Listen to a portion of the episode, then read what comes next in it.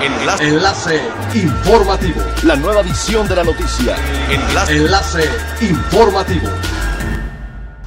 Buen día, les saluda Jocelyn Martínez. Este es el segundo resumen de las noticias más importantes que acontecen este 31 de julio del 2020 a través de enlace informativo de frecuencia elemental.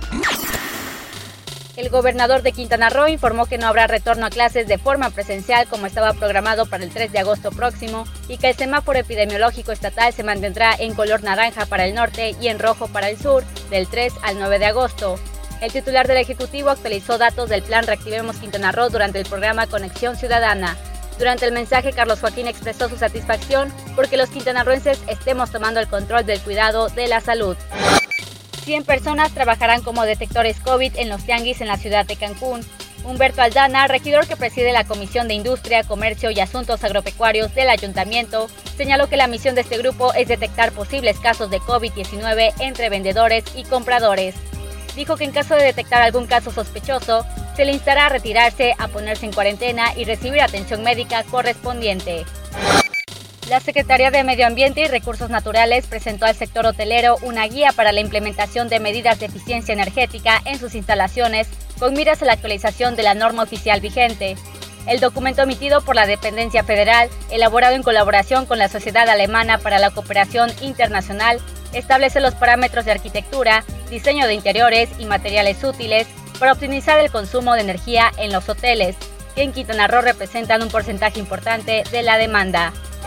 Es elemental tener buena actitud y mantenernos positivos, por ello también las buenas noticias son elementales. El Instituto Quintanarroense de la Juventud extendió una invitación a los dueños de negocios que así lo requieran a que participen para otorgarles servicios de sanitización que se llevará a cabo de lunes a sábado de 8 a 13 horas.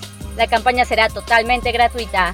El director general del instituto, Fernando Méndez, dio a conocer que ante la situación económica complicada que se vive y que ha afectado a miles de negocios, es necesario contribuir como sociedad para ayudar a amortiguar los efectos negativos de la pandemia que ha provocado el cierre definitivo de negocios y la pérdida de empleos.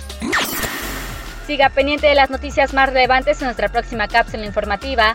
No olvide seguir nuestras redes sociales en Facebook, Instagram y YouTube. Estamos como Frecuencia Elemental, en Twitter, arroba frecuencia-e y nuestra página web www.frecuenciaelemental.com se despide Jocelyn Martínez y no olvide que es elemental estar bien informado. Enlace. Enlace informativo. La nueva edición de la noticia. Enlace. Enlace informativo. Es elemental que te conectes a nuestra frecuencia a través de www.frecuenciaelemental.com. Frecuencia elemental.